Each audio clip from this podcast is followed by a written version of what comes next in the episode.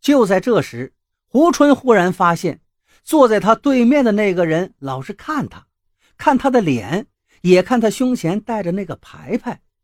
胡春到底做贼心虚，就尽量避开那个人的目光，自个儿低着头吃。可是想不到，那个人竟忽然站起身来，举起酒杯要跟他碰杯喝酒。而且那个人说道：“这位兄弟，咱们是初次见面，得喝杯酒认识认识。喝了这杯酒，交情是你有我有，大家都有。”胡春胆小，红着脸站在那儿，不知道该如何下一步动作。张大水急忙跟他们介绍：“表弟呀，快碰杯呀！这是咱们县政府办的刘强主任，我们俩是哥们儿。”又对刘强说道。这是我表弟胡春，我们乡里新上任的一位村支部书记，刚从外地参观回来，今天上午赶来听大会报告的。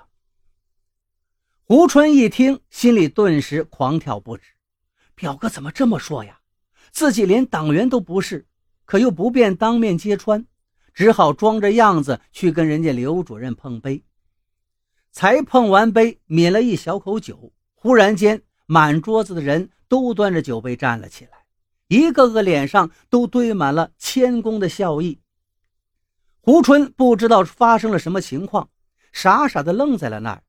就听大家分别说道：“主任好，主任好。”问候声中，只见一个微微有些胖的、颇有些风度的人从隔壁桌子走了过来。胡春这才明白，是有领导来给他们这一桌人敬酒了。胡春的腿。不由得打起抖来，王启站了几次，才总算站稳了身体，脸上勉强挤出几丝笑容。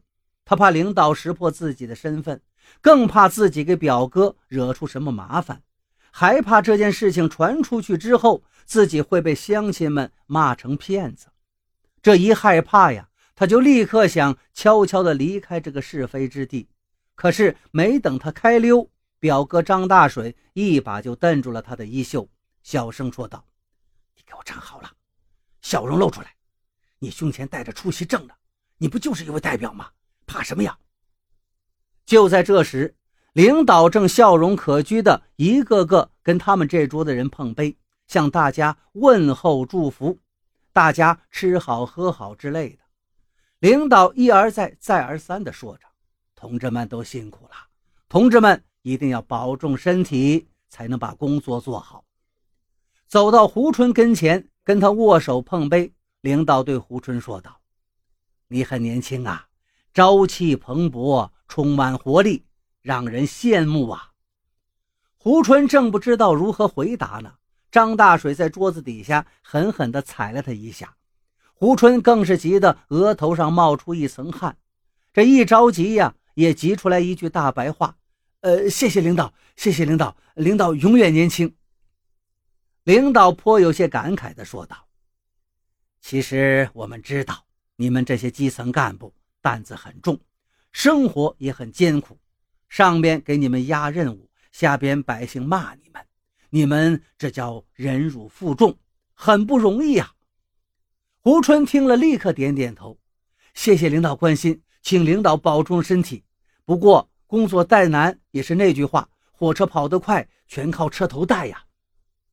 领导听了，开怀大笑道：“好，好，好，你这个同志很会讲话呀！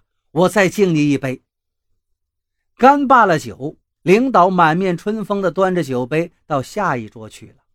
胡春此时双腿一软，扑通一声跌坐在了凳子上，心说：“谢天谢地，总算没有被领导看出破绽来。”宴会结束时已经是下午三点了。张大水把桌子上吃剩下的鸡鸭鱼肉全都打包装给了胡春，还让他带走了三瓶没有开封的白酒，两盒上好的香烟。胡春是满心欢喜：“表哥，咋样？我今天没给您丢丑吧？没出什么漏洞吧？”你不知道呀，我是真害怕，万一领导问我是哪个村的人，姓什么叫什么。那我可就真没辙了。张大水嘿嘿笑着摇了摇头：“表弟呀，这种场合，领导怎么可能问你这么具体的问题？他问得过来吗？